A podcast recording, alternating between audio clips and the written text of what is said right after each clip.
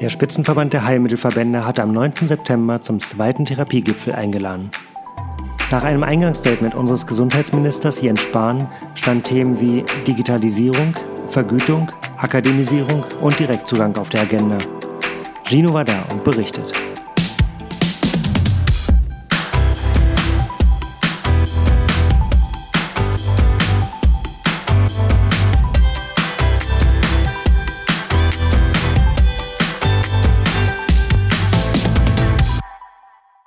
Guten Morgen, Gino. Guten Morgen, Jan. Wir beide haben ein Thema, über das wir unbedingt reden müssen und ich rede darüber heute total ähm, in, einer, in einer Stimmung, die, die super euphorisch ist, weil ich gestern das zweite Mal Vater geworden bin und das zweite Mal erleben oder, oder gestern dann erleben durfte, wie professionell unser Gesundheitssystem dann doch ist, wenn es mal richtig drauf ankommt.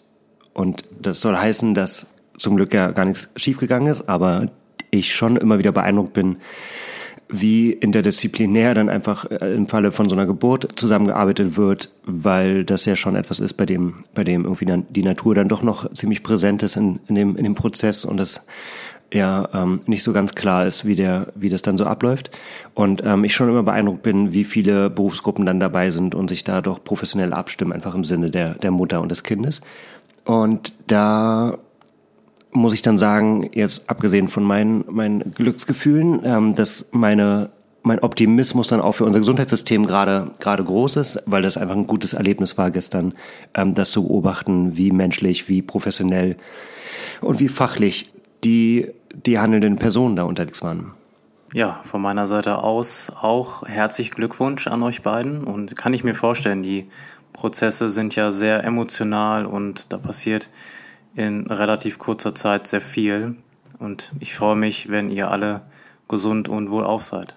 Ja, das sind wir und ich bin schön verkatert, weil ich das Baby dann gleich mal ordentlich begossen habe gestern. Ähm, aber verkatert soll dann auch gleich mal das Stichwort sein. Ähm, ich habe den Eindruck, dass diese Woche ein Event stattgefunden hat, bei dem auch die ganze Branche ein bisschen verkatert ist, weil der zweite Therapiegipfel ähm, stattgefunden hat in Berlin und du warst dabei.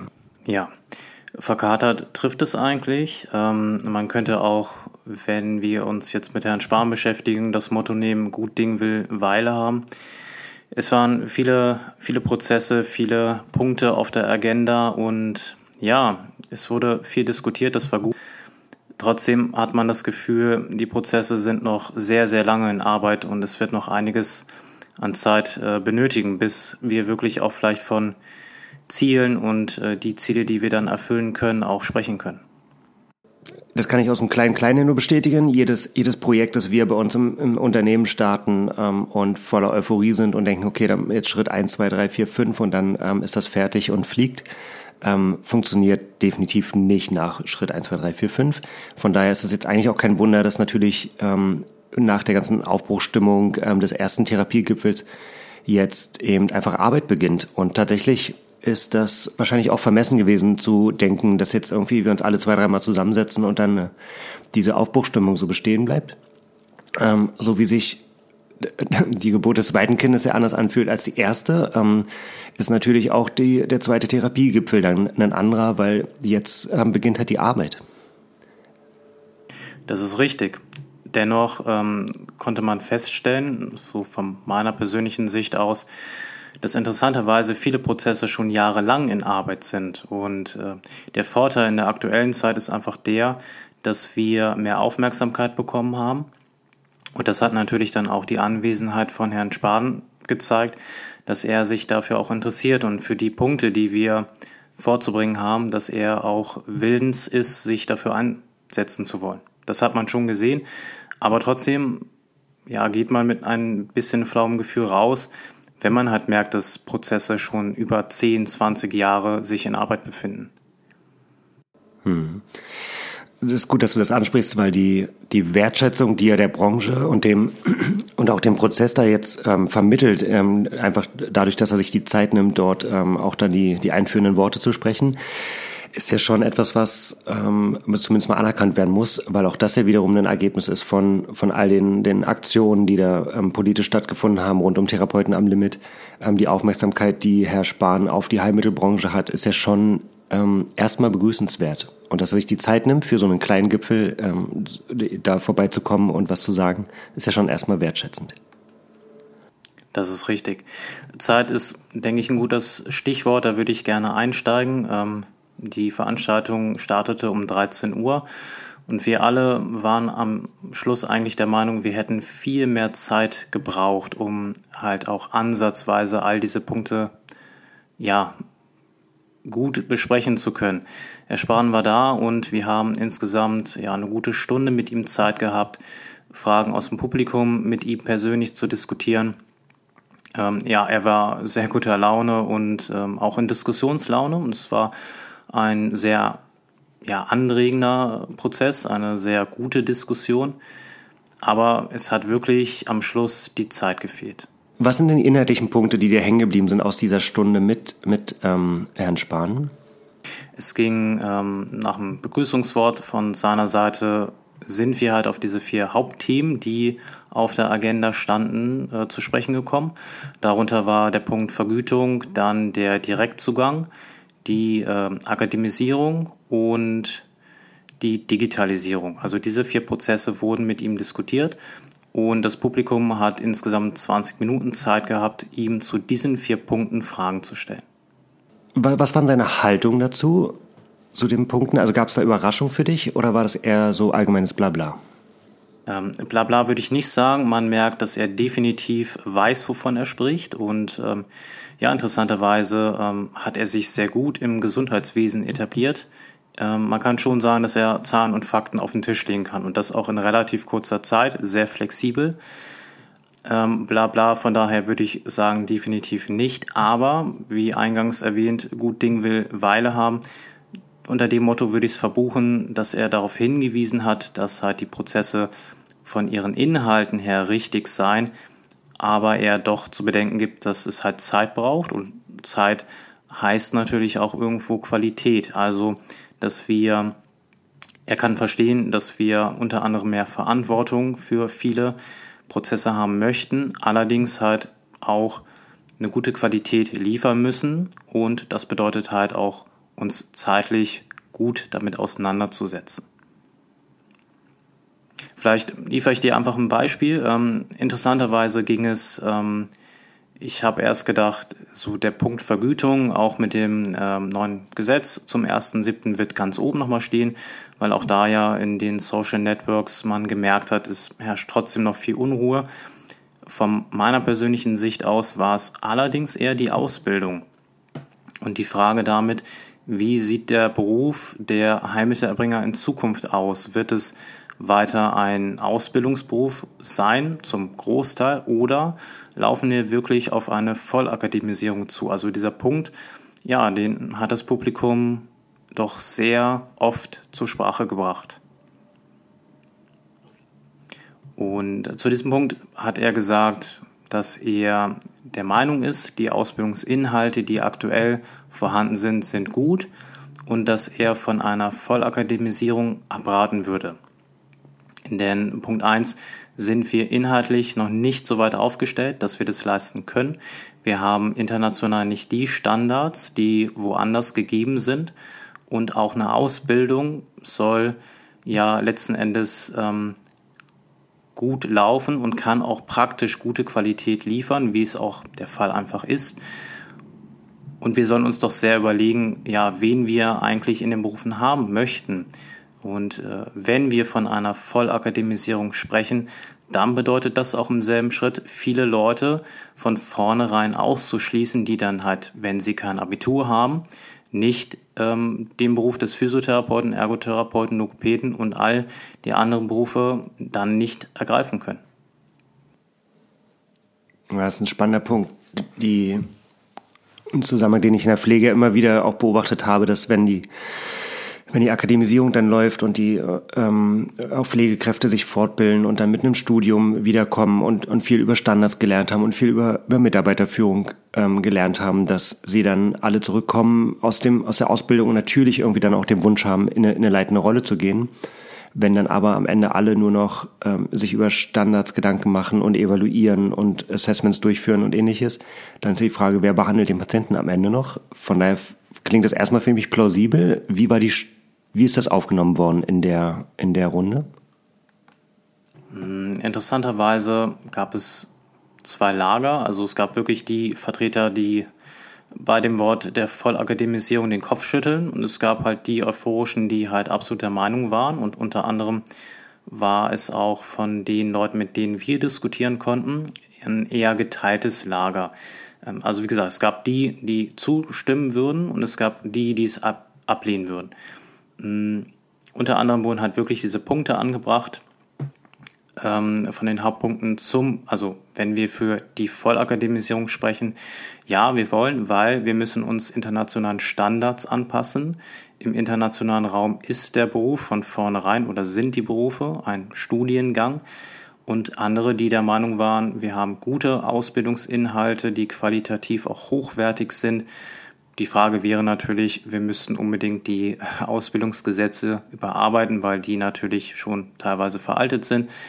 Aber wir dürften halt nicht nur von einem akademischen Gang sprechen. Weil wir dann, wie gesagt, von vornherein auch viele Menschen ausschließen, die diesen Beruf nicht ergreifen können. Ja, und ausschließen ist auch aus einem anderen Grund ähm, irgendwie alleine der, der Gedanke, äh, Personen auszuschließen aus diesem tollen Beruf, ist ja absurd, wenn man sich überlegt, in welcher Situation wir uns befinden und in welche Situation wir reinlaufen in den nächsten Jahren, wenn wir davon ausgehen, dass der Fachkräftemangel und, und letztendlich auch eine Unterversorgung unserer Gesellschaft und derjenigen, die es, die es dann brauchen, auf uns zukommt, dann ist Ausschließen ja definitiv ganz schöner Quatsch.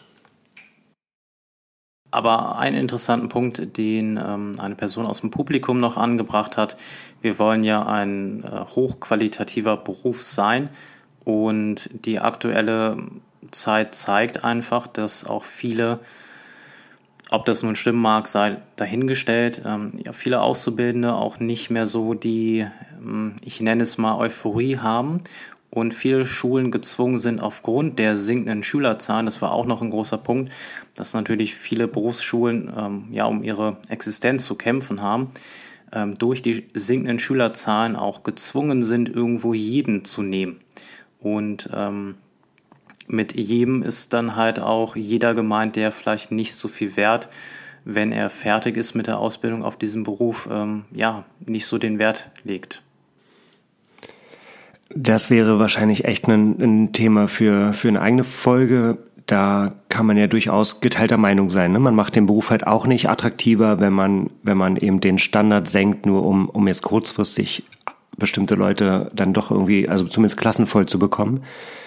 Ähm, ja, würden wir uns wahrscheinlich verhaspeln, aber, aber guter Punkt ist am Ende etwas, womit, womit alle, alle Branchen zu tun haben, weil die, die Entwicklung unserer, unserer Demografie ja schon irgendwie dafür spricht, dass in allen Branchen und die Entwicklung unserer Wirtschaft gerade dafür spricht, dass in allen Branchen ähm, gute Fachkräfte gebraucht werden. Und da äh, herrscht letztendlich auch ein, auch ein Wettbewerb um Schulabgänger, um ähm, aus, also um, um Auszubildende und Schüler. Exakt. Ähm, du hast recht, ich denke, das wäre eine eigene Folge wert. Von daher würde ich gerne zum weiteren Punkt kommen. Ähm gerne. Vergütung und Vergütung und Ausbildung hast du jetzt ähm, besprochen. Ausbildung war für dich überraschend präsent. Und passt ja auch, weil es da wirklich das drängendste Problem wäre, wenn man es priorisieren müsste. Wenn wir den Fachkräftemangel in den nächsten Jahren nicht gelöst bekommen, dann ähm, geht ja auch geht ja auch eine Menge anderes verloren ähm, rund um die rund um das Vertrauen ins Gesundheitssystem, rund um das Vertrauen in die Therapie, wenn wir alle in den Praxen keine Termine mehr anbieten können, weil wir einfach ähm, voll ausgeplant sind, dann ähm, geht ja auch was kaputt. Ja, zum Thema Versorgung würde, denke ich, der, der Punkt der Direktversorgung gut anknüpfen. Hier ging es unter anderem darum, Thema oder Themen wie Blanko-Verordnung und äh, der Direktzugang. Wenn ich es jetzt noch von der Zahl richtig im Kopf habe, die Blanko-Verordnung ähm, kommt und ich glaube zum Jahr 2021. Das steht definitiv fest. Der Direktzugang wurde halt auch unter dem Punkt ähm, diskutiert, ja, wie sieht es in Zukunft aus? Muss der Patient ähm, zum Arzt oder kann er direkt zum Therapeuten, wo wir über spezielle Screenings dann entscheiden dürfen, muss der Patient den Arzt aufsuchen oder kann er direkt von uns behandelt werden. Das war auch so ein Diskussionspunkt, wo dann viele Ärzte angebracht haben, es sei doch zu bedenken, wer letzten Endes dann, wenn etwas passiert, die Haftung übernimmt. Und da fand ich von der Vorsitzende, Frau Reppschläger, hat das meiner Meinung nach so ein bisschen abgetan, indem sie ein ähm, Statement gegeben hat, das sei dann unser Problem und wir hätten Screenings, die ja schon gegeben sind, die das auch beurteilen können. Hm. hm. Mit vielschichtigen Auswirkungen. Ja. Spannender Punkt, spannender Punkt, wenn man, wenn man dann so ein Schlagwort mal in die Tiefe diskutiert. Es geht ja weiter bis hin zu bis hin zu der Frage, wie, wie wirtschaftlich ist denn so, so, so ein Direktzugang, wenn man darüber nachdenkt, dass, dass ja auch, ähm, wenn die Verantwortung zunimmt und die, die Frage nach dem Haftungsrisiko dann ja auch aufkommt, ähm, dann ist es sicherlich okay, wenn man das trägt, nur dann kommen halt auch andere, andere ähm, Anforderungen an einen. Ne? Zum einen, dass man es fachlich äh, bewerkstelligen muss, aber auch, dass man es wirtschaftlich wiederum bewerkstelligen muss, weil ja auch Versicherungsprämien und ähnliches ähm, an sowas anschließen. Und die und da kenne ich ähm, die Diskussion oder Situation der Hebammen von vor ein paar Jahren, in denen, in denen ähm, bestimmte Versicherungsanbieter sich aus dem Markt der, der Versicherung von Hebammen ähm, rausgezogen haben und dann die Prämien einfach mal sich verdoppelt haben, weil das Risiko eben in der Geburtshilfe sehr hoch ist, weil die Schäden ja dann sehr lange Kosten verursachen. Und das hätte, das hat damals ja die, die ganze, die ganze Geburts, ähm, die ganze ähm, Geburtshilfe tatsächlich dann auf ein, also wirklich in eine, in eine riskante Situation gebracht, weil die vielen selbstständigen Hebammen sich das gar nicht mehr leisten konnten. Und sowas ähnliches, spannend, habe ich noch gar nicht drüber nachgedacht, aber sowas ähnliches ähm, oder mit so einem Thema muss man sich natürlich auch auseinandersetzen, wenn man den Direktzugang mal weiterdenkt. Wer hat die Verantwortung und wer trägt die Kosten, wenn was passiert? Spannenderweise war es um diesen Punkt auch relativ ruhig am Ende. Ähm, ich denke schon, dass auch da wahrscheinlich die Meinungen auseinandergehen werden. Die, die halt das befürworten und die halt, die sagen, okay, es bräuchte noch vieles mehr, um diesen Punkt zu klären. Thema Screening halte ich persönlich für noch nicht durchsetzbar, weil wenn wir uns als Beispiel die Manualtherapie nehmen, es gibt so viele Konzepte, es gibt so viele unterschiedliche Meinungen. Gut, das ist natürlich in der Medizin generell oft der Fall. Aber ich weiß nicht, ob wir schon jetzt in der Entwicklung so weit sind, dass wir von standardisierten Screenings sprechen können. Es gibt natürlich international, könnte man sich orientieren, aber das zu beurteilen, halte ich doch aktuell aus dem Standpunkt, dass wir jetzt sagen können, morgen kommt der Direktzugang, sehr schwierig. Hm. Und die Hausaufgabe wäre eine, die jetzt von, von unserer Branche aus gemacht werden muss, wenn wir wirklich, und das ist ja ein spannender Gedanke, wenn wir wirklich den Direktzugang so weit denken, dass Patienten in die Praxis kommen können, um mit dem Rückenschmerz und sich direkt helfen können ähm, und dann erst ähm, nach der Beratung mit dem Physiotherapeuten ähm, gegebenenfalls zu einem, zu einem Orthopäden gehen, dann müssen wir aus der Branche die Antwort geben, nach welchen Standards arbeiten wir, welche Screenings sind die, die die das ähm, Risiko am besten ähm, bewerten können und wie bilden wir unsere unsere Therapeuten da noch aus, dass sie diese Screenings anwenden können und das Risiko richtig einschätzen können. Ähm, das wäre jetzt ne, ein Thema, wo man in die Hausaufgaben gehen muss ähm, und sich daran machen muss, ähm, das ordentlich vorzubereiten, um dann zumindest eine These zu haben ne, gegenüber allen anderen Branchen. Ja, spannend. Okay, Direktzugang, Riesenthema und ähm, wir merken gerade, ich merke gerade total und, und dir geht es wahrscheinlich auch so, dass wir, ähm, wenn man so ein Thema mal weiterspinnt, da kommen noch eine Menge operative Fragen auf. Absolut, ja. ja. Also so einfach zu umzusetzen, halte ich diesen Punkt äh, definitiv nicht und wir müssen uns viele Fragen stellen und dann auch wirklich ähm, handfeste Konzepte vorlegen, die sich halt vielleicht im internationalen Raum äh, orientiert haben, aber da sehe ich noch eine Menge Arbeit auf uns zukommen. So einfach umzusetzen wird das nicht sein. Hm, interessant. Sehr gut. Punkt, Punkt 3, Direktzugang. Was waren die nächsten beiden? Ähm, ja, Thema Vergütung war, würde ich vielleicht wirklich gerne mehr aus podologischer Sicht ähm, erzählen. Das fand ich unter anderem spannend. Ähm, wir haben ja jetzt viel die Themen mit dem DSVG gehabt. Die Vergütung, da waren, wie gesagt, die Meinungen ein bisschen ähm, auch da unterschiedlich. Es waren diejenigen, die zufrieden waren und diejenigen, die natürlich noch etwas äh, mehr vielleicht haben möchten. Interessanterweise wurde zum Thema der Vergütung viel aus physiotherapeutischer Sicht ähm, debattiert. Und ähm, ich habe das Gefühl gehabt, dass die anderen Bereiche so ein bisschen hinten runtergefallen sind. Die Podologie zum Beispiel muss mit vielen Kosten ähm, sehr weit im Voraus kalkulieren. Beispielsweise wurde angebracht, dass hier ein, ein hoher Anteil an Hygienekosten zu verrechnen sei. Und äh, ja, was für uns andere, anderen Therapeuten wahrscheinlich auch unvorstellbar ist, dass sie oft die Leistung erst nach einem halben bis zu einem ganzen Jahr bezahlt bekommen und so lange im Voraus äh, mit dem Rest kalkulieren müssen. Und äh, hier hat jetzt wirklich der äh, Herr Ortmann, der sich um diesen Punkt oder mit diesem Punkt beschäftigt hat, ähm, wirklich nochmal versprochen, diese Punkte auf die Agenda mit aufzunehmen und dann auch unter diesem Aspekt in den kommenden Monaten zu diskutieren. Schön, schöner Aspekt, äh, weil auch wir beide in unserer Diskussion die Podologie ja so gar nicht auf dem Schirm haben. Ähm, von daher ist das ja ein, ein Erfolg dann dieses Gipfels, dass auch der, der kleinste Heilmittelerbringer in der Branche dann dort Gehör findet. Äh, exakt. Letzten Endes aber auch Kollegen sind, also auch Therapeuten. Und ich hatte mich neulich mit einem Podologen unterhalten und hoffe, ich bekomme ihn zu einem Podcast bald, äh, der wirklich auch gesagt hat und klar gemacht hat, dass sie viele medizinische Aspekte berücksichtigen und auch wissen müssen. Und äh, unter diesem unter diesem Punkt sind das natürlich auch Therapeuten und Therapeutinnen, die wir nicht vergessen dürfen. Und gerade dieser Bereich ähm, hat unheimlich viel auch mit Fachkräftemangel zu kämpfen. Ähm, er hatte ein Beispiel genannt, das wäre auch hier für die anderen Bereiche undenkbar. Ingolstadt, also eine mit, mit dem Audi-Konzern eine sehr große und auch vor allen Dingen wirtschaftliche Stadt, hat insgesamt laut seiner Aussage nur zwei Praxen. Also wie willst du das ähm, in so einer großen Stadt alles abdecken können? Hm. Bin ich voll gespannt auf deine Folge mit ihm. Ähm, hoffe, dass die klappt, weil ich wirklich da weder irgendwas, also viel drüber weiß, noch, noch irgendwie eine Meinung zu habe. Bin ich super gespannt, wie da, da mehr von zu erfahren.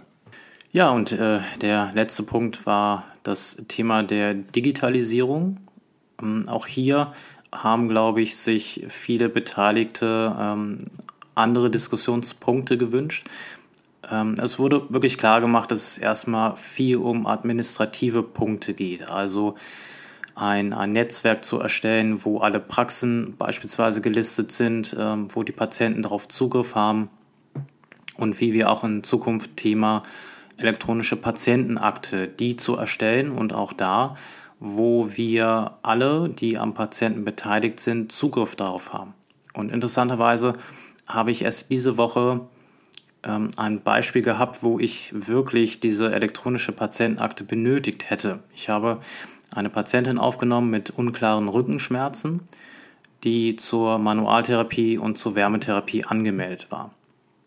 Und da stellte sich nach einem Gespräch heraus, dass sie ja, Metastasen hat in dem Bereich und in, unter diesem Aspekt gesehen eine Wärmeanwendung ähm, ja, kontraproduktiv wäre und ich einfach nicht darüber informiert war. Und hätte ich zu diesem Punkt, zu diesem Zeitpunkt die Patientenakte elektronisch gehabt, wo wirklich alle relevanten Daten äh, drinstehen, wobei hier anzumerken sei, dass trotzdem der Patient seine Hoheitsrechte behält. Also das bedeutet, er darf entscheiden, was steht drin und was steht nicht drin und wer darf es sehen und wer darf es nicht sehen.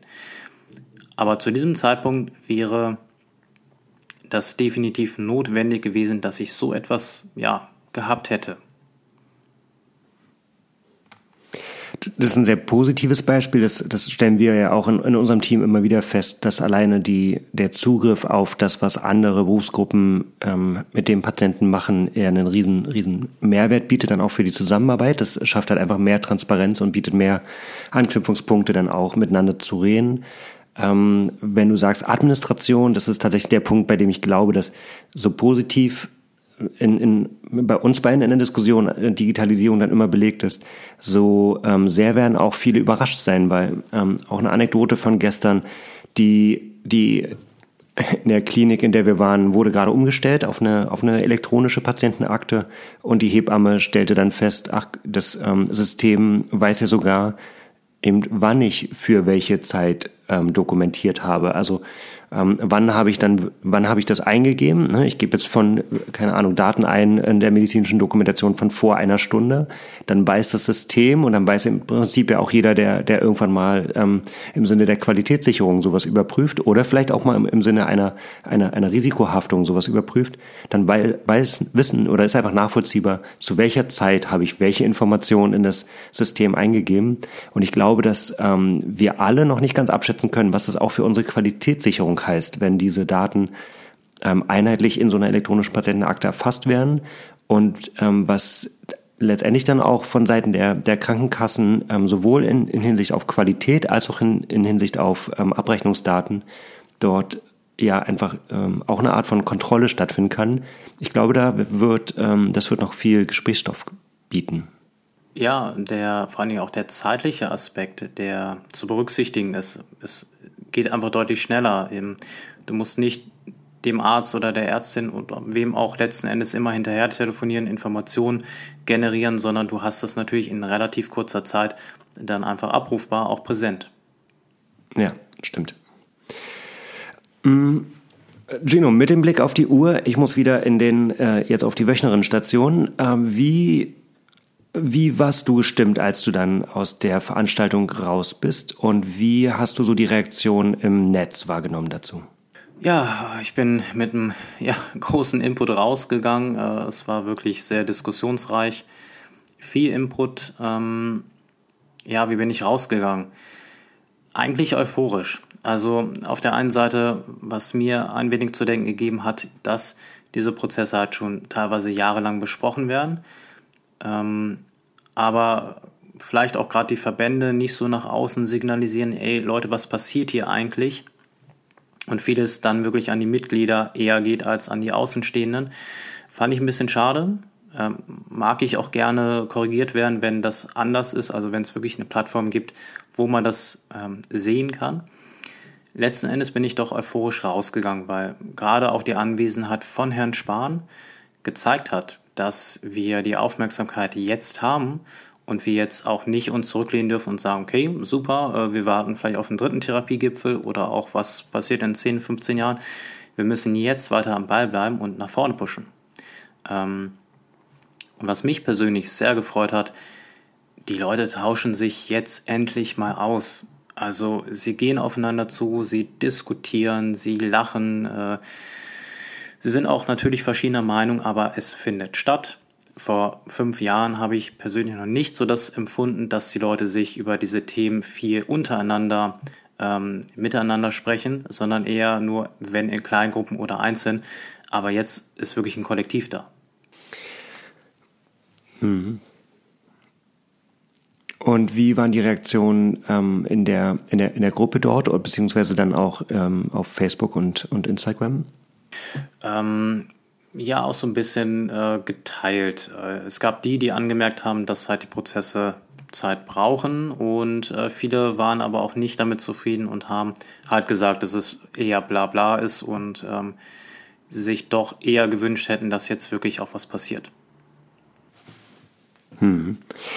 Eine Reaktion, die ich dann auch feststelle und, und wo ich ähm, gerne einladen möchte, dass, dass wir uns gemeinsam da der, der Diskussion stellen, jetzt, jetzt mit dem, mit dem Finger auf die zu zeigen, die da vorne auf der, auf der Tribüne sitzen und zu sagen, ja, jetzt habt ihr doch da schon letztes Mal drüber geredet, jetzt macht doch mal was, ist definitiv das, was, was eben nicht funktionieren wird, denn die die ähm, zum einen, glaube ich, müssen wir alle in der Diskussion miteinander, im Klein-Klein, auch in der Zusammenarbeit in der Praxis, in der Zusammenarbeit zwischen Praxen, im Austausch mit anderen Leistungserbringern. Ich glaube, wir alle müssen, müssen die, die Kultur ändern, müssen, müssen zeigen, dass wir, dass wir wirklich ein relevanter Player sind, nicht indem wir uns halt einigeln und, und irgendwie sagen, Ärzte sind doof, weil sie ähm, Therapeuten nicht wertschätzen, sondern einfach selber anfangen, uns wertzuschätzen und dann auch so mit dem Selbstwertgefühl nach außen gehen. Einfach so diese Kultur zu ändern, glaube ich, ist wichtig. Auch das alleine leistet ja einen Beitrag ähm, in der Diskussion um den Direktzugang.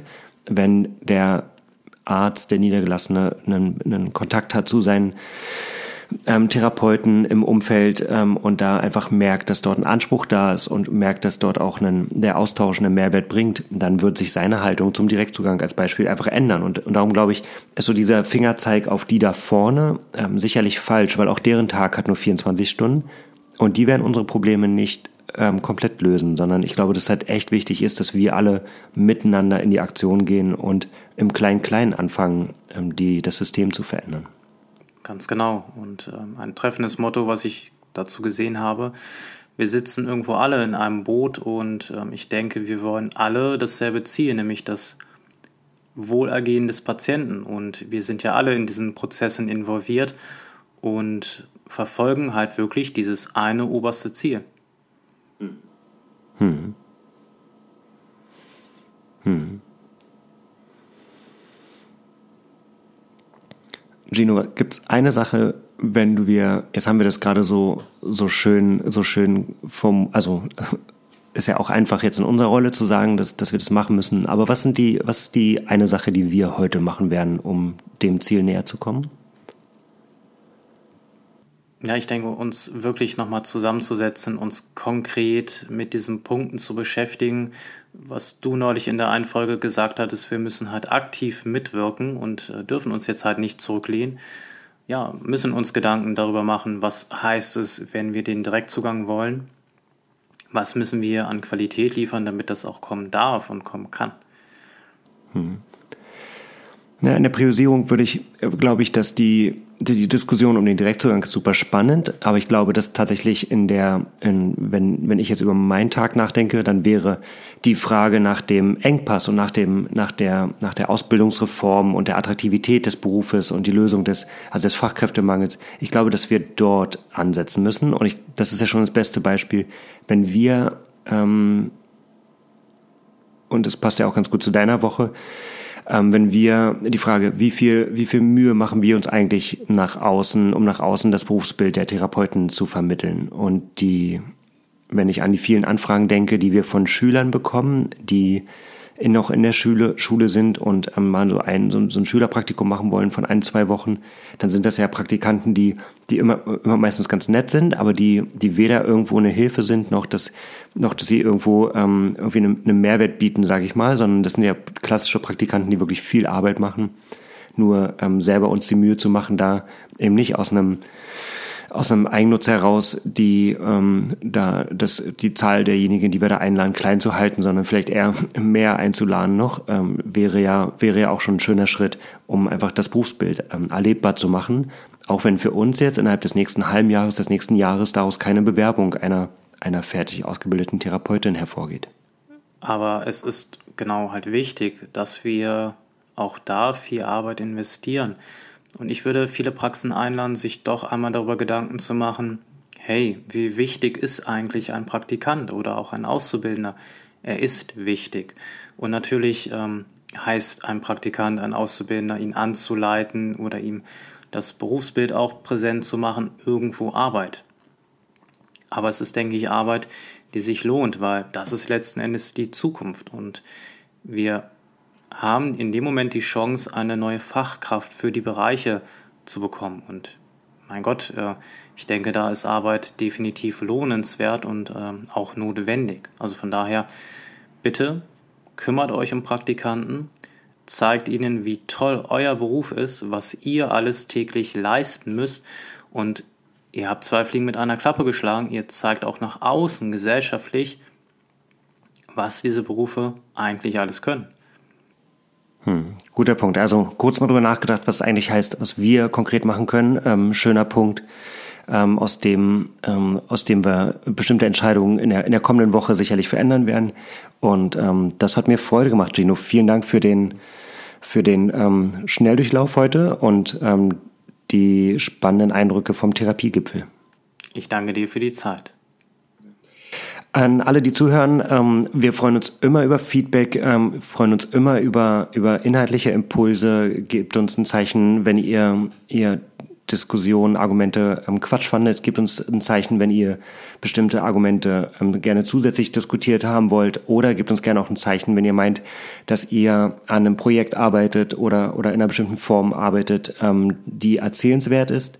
Wir freuen uns immer über, über spannende Gesprächspartner aus unserer Branche. Von daher schreibt uns gerne eure Meinung in die Kommentare unter info@praxenderzukunft.de, Praxen der Zukunft zusammengeschrieben. Wir freuen uns drauf. Gino, ich wünsche dir einen schönen Tag. Dir auch und viel Freude mit dem neuen Kind. Bis bald. Danke, bis bald.